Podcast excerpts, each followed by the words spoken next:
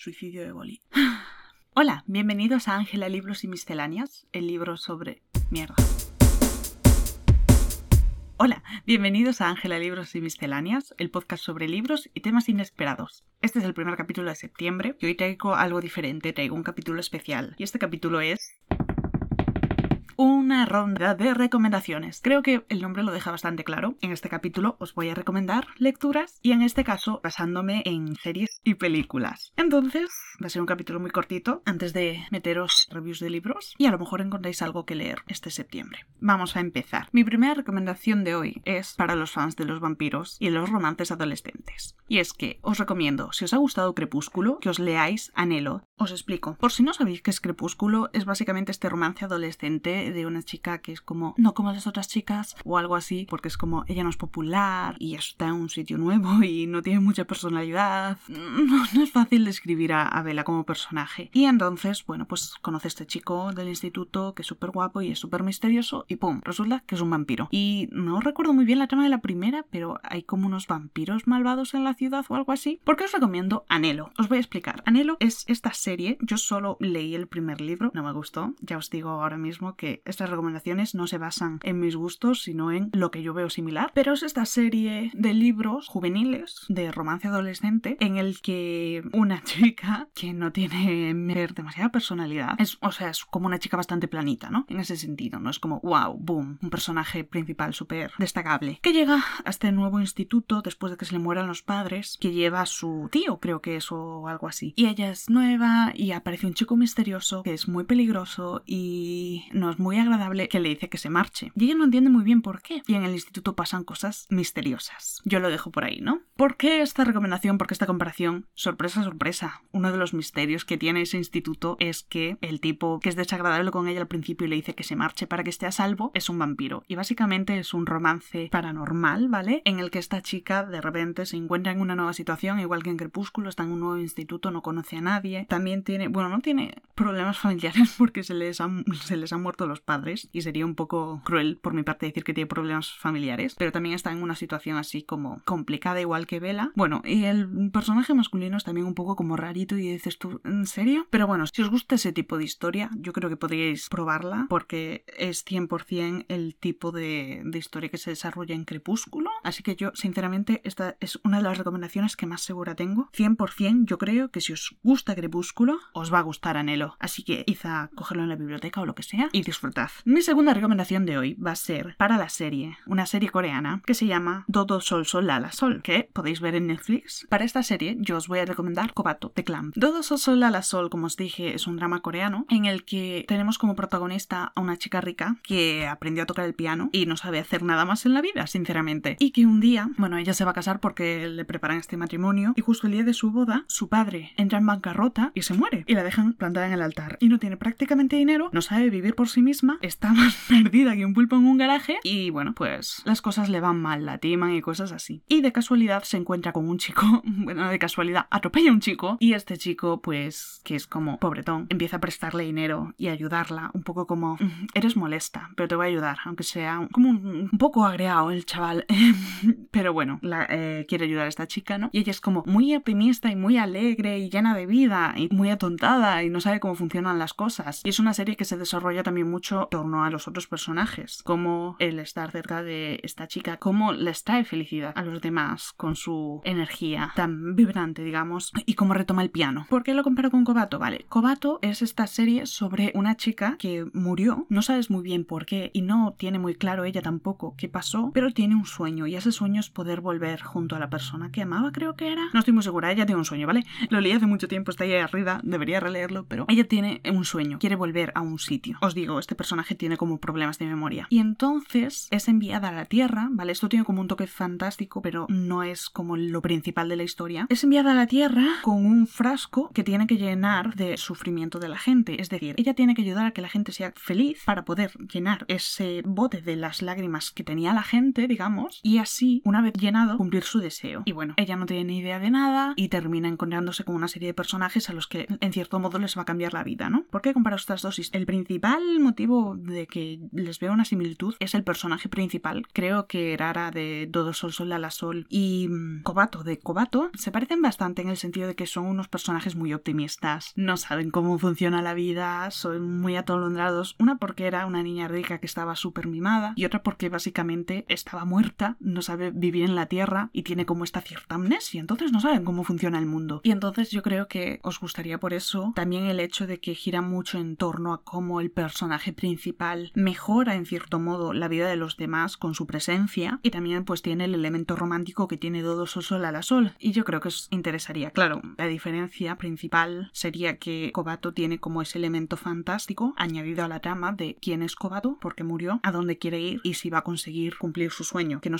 sabemos muy bien cuál es. Bueno, aparte lo bueno es que Kobato está terminada, ¿eh? no miro a nadie, pero miro a las clan, pero en principio estaba abandonada y ahora mismo son seis tomos y eso es una serie ya completa. También tengo un anime, por si os interesa, pero el anime se terminó antes de que se terminara la serie, porque eso, las clan y abandonar series es, su fuerte. Bueno, mi tercera recomendación es para la gente a la que le ha gustado la película El secreto de Adeline. Adeline, Adeline, no estoy segura de cómo se dice el nombre. A estas personas les recomiendo La vida invisible de Adi Lagu. Os explico. El secreto de Adeline, o de Adeline, Adeline voy a decir, es esta película sobre una mujer que sufre un accidente y debido a ese accidente deja de envejecer. Y entonces ella intenta vivir su vida pasando desapercibida y en la época contemporánea creo que es, se enamora de un chico y es como, uh, no voy a envejecer, cada X tiempo me voy a tener que marchar y así. No tiene mucha trama la película, gira un poco en torno al hecho de que ella no envejece y el problema que le implica eso y el romance en sí. Y bueno, el romance que tuvo con otro personaje y por eso os recomiendo La vida invisible de Adi Lago. ¿Qué es La vida invisible de Adi Lago? Bueno, pues si no lo sabéis, seguramente no estáis en Instagram y en redes sociales porque creo que este libro fue como un boom. Fue uno de estos que estuvo, que estuvo y está, supongo, muy de moda. La vida invisible de Adi Lagu es esta obra de B. Schwab que mm, gira en torno a Adi, que es esta chica. Adi es de Adelaine porque me río, eh, no me acuerdo. La novela gira en torno a esta chica, Adi, que vivía en Francia, no me acuerdo en qué año, pero hace mucho, mucho tiempo, y ella no quiere casarse y entonces, desesperada, hace un trato con lo que es un, como un dios, digamos, es la oscuridad, y le, le dice que quiere básicamente vivir, digamos, como eternamente. Y entonces, un poco sin saberlo, termina haciendo este trato en el que ella nunca va a envejecer y no puede morir, pero nadie va a recordarla. Y entonces la historia se desarrolla a través del tiempo, ves flashbacks de su vida, cómo se las tiene que apañar porque la gente se olvida continuamente de ella y de cómo en el siglo XXI se encuentra con un chico misterioso que puede recordarla y toda la historia romántica, digamos, toda la historia que se desarrolla con él. Y bueno, yo creo que son unas historias bastante similares en el sentido de que giran en torno a esta vida súper larga, eterna y complicada, o sea, lo complicado que es vivir eternamente. Las dos de una manera diferente porque nadie la puede recordar y la otra por su bien. Nadie debería recordarla porque se daría en cuenta de que no envejece. También tienen como el giro, bueno, el giro, el añadido de que es una historia con un romance y que no es como que tenga mucha trama, sino que las dos obras giran en torno a la vida de estas mujeres, ¿no? Así que apuntároslo porque es que creo que se llaman hasta igual. Mi cuarta recomendación va a ser, si os gusta Carol, leeros Los siete maridos de Evelyn Hugo. no me gustó Carol ni me gustó Los siete maridos de Evelyn Hugo, pero yo vengo aquí a hacer recomendaciones y no a decir lo que me gusta. Carol es esta película de época, digamos, no, no, me acuerdo en qué años era, sobre una mujer casada que es lesbiana y se enamora de una chica que trabaja en unos grandes almacenes ella es una mujer súper rica y súper elegante y conoce a esta chica que es joven y empiezan a tener como una aventura, ¿vale? Bueno, con todo el problema de que nadie puede enterarse y que ella está casada y tiene a la hija y no quiere que le quiten a la hija. Y Los siete maridos de Evelyn Hugo trata sobre esta actriz de cine clásica, icónica, que es Evelyn, bueno, tuvo muchos maridos y decide contar su historia y la cuenta a través de sus siete maridos. Seguramente sepáis, igual que en el anterior libro, de que va bien los siete maridos de Evelyn Hugo, porque también es como que ahora está en boca. Entonces, ¿por qué comparo estas dos películas? Bueno, para empezar, no es spoiler decir que Evelyn, el amor de Evelyn, no fue uno de sus siete maridos, sino que fue su mujer, Celia. Bueno, pues tenemos aquí entonces esta historia otra vez como este paralelismo, ¿no? Eh, mujer casada que quiere estar en realidad con una mujer. En los siete maridos de Evelyn Hugo no están directamente eso, digamos, al menos no en todos los momentos de la trama, pero bueno, hay como esa similitud. Carol como personaje, la verdad es que me recuerda un poco a Evelyn en esa actitud que tiene de señora rica, señora con clase, señora elegante, señora que hace lo que quiere y que coge lo que quiere y, listo. Y la otra chica, no, es que no recuerdo el nombre, lo siento porque solo vi una vez Carol, también es así como una chica muy inocente y se supone que el personaje de Celia en Los Siete Maridos de Evelyn Hugo es una chica muy inocente, muy pura, muy buena persona, ¿no? Entonces yo creo que lo que son los dos personajes principales de las dos historias son bastante similares. Entonces es posible que si os gusta Carol y os gustan esos personajes, os funcione Los Siete Maridos de Evelyn Hugo. Así que apuntadlo. Quinta recomendación es un poco complicada y a lo mejor me tengo que parar un poco a explicarosla, pero os recomiendo que si os gusta, mira, por favor, por favor, creed en mí, que si os gusta el viaje de Chihiro, os leáis A Winter Promise. A ver, ¿cómo aplico yo esto? Primero voy a explicar qué es el viaje de Chihiro, por si alguien no lo sabe, me sorprendería que no supiera alguien qué es el viaje de Chihiro, pero el viaje de Chihiro es esta película de, animación de estudio Ghibli en la que una niña termina encerrada, digamos entre comillas, en un mundo fantástico en el que han atrapado a sus padres y los han convertido en cerdos. Y ella, para saldar la deuda que tiene, empieza a trabajar en unas termas, ¿vale? Y es todo como muy Miraos la peli si no la visteis, yo la recomiendo. Esa sería como la trama principal, ¿vale? Y A Winter Promise, vale, esto es un poco cogido por pinzas, pero es que yo de verdad que cuando estaba leyendo el libro me, daba las vibes de Chihiro. A Winter Promise es una serie fantástica, creo, no sé si tiene cuatro libros, yo de momento solo he podido leer el primero, tengo, estoy esperando poder leer los siguientes. El mundo se ha dividido como en, digamos, pedruscos y cada uno es como un país, por así decirlo, y esta chica vive en uno en concreto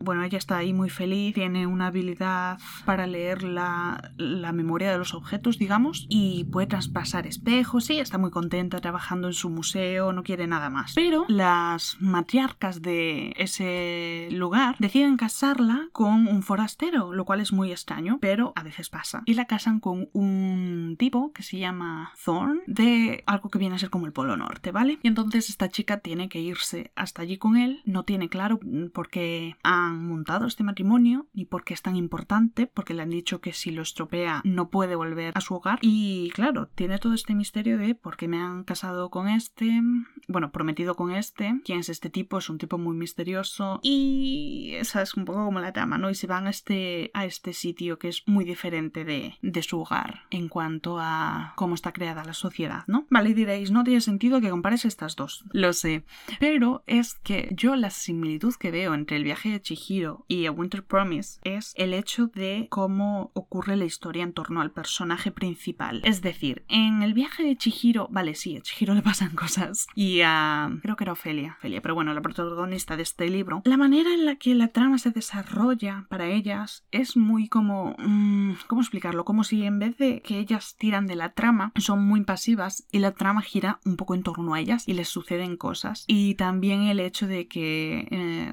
hacia la mitad, digamos, de Winter Promise, o quizás antes de la mitad, debido a. porque en, la, en Winter Promise hay como mucha trama de. drama político, digamos, no sé explicarlo ahora mismo, no me salen las palabras, pero bueno, sí, hay como mucho chanchullo político por detrás, ¿no? En ese nuevo hogar que tiene. Y termina yendo a la mansión de un tipo que es básicamente como un hotel, prácticamente para gente rica, porque hay un montón de gente allí, siempre hay fiesta y siempre hay un montón de tal. Y como los de la familia de su prometido no quieren que nadie sepa que ella está ahí, porque la quieren utilizar para X, la esconden como si fuera un sirviente y entonces gran parte del libro lo vive fingiendo que es un sirviente mudo y le pasan muchas cosas y en ese sentido me recuerda mucho al viaje de Chihiro, con Chihiro en las termas teniendo que sobrellevar el trabajar allí, todos los problemas, todas las injusticias y así. Y eso, un poco como la pasividad, digamos, de los personajes principales porque no son, ninguno de los dos son personajes como muy echados para adelante. Entonces, si os suena bien de que va